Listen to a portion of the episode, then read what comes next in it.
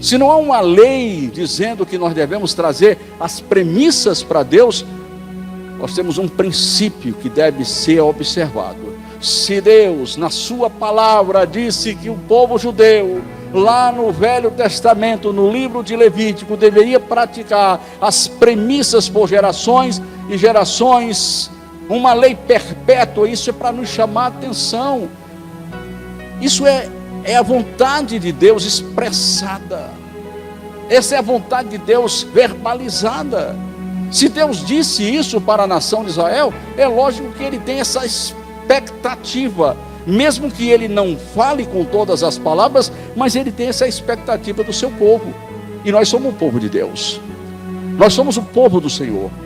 Nós somos chamados igreja de Deus e povo de Deus. O povo que recebeu de graça a salvação o povo que é abençoado com toda sorte de bênçãos espirituais em Cristo Jesus, em Deus Pai, Deus Filho e Deus Espírito Santo. O povo mais abençoado da face da terra é a igreja. Ah, não, judeu, judeu é abençoado. Até mesmo os gentios são abençoados, mas não existe um povo mais abençoado do que o povo cristão. E uma vez que somos abençoados, é pedir muito que devemos honrar o nosso Deus, nós devemos honrar o Senhor, amados irmãos. O desejo de Deus é que possamos amar Ele sobre todas as coisas.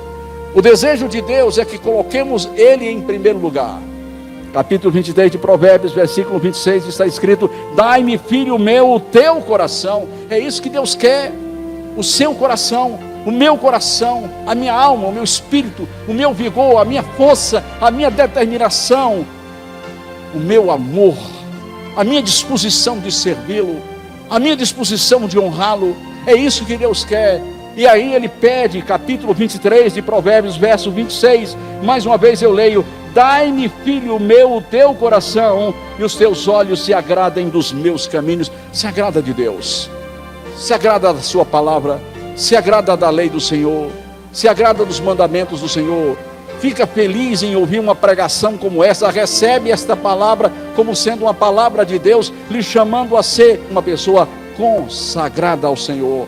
Seja consagrado a Deus, entregue o coração a Deus, ofereça o seu coração ao Senhor.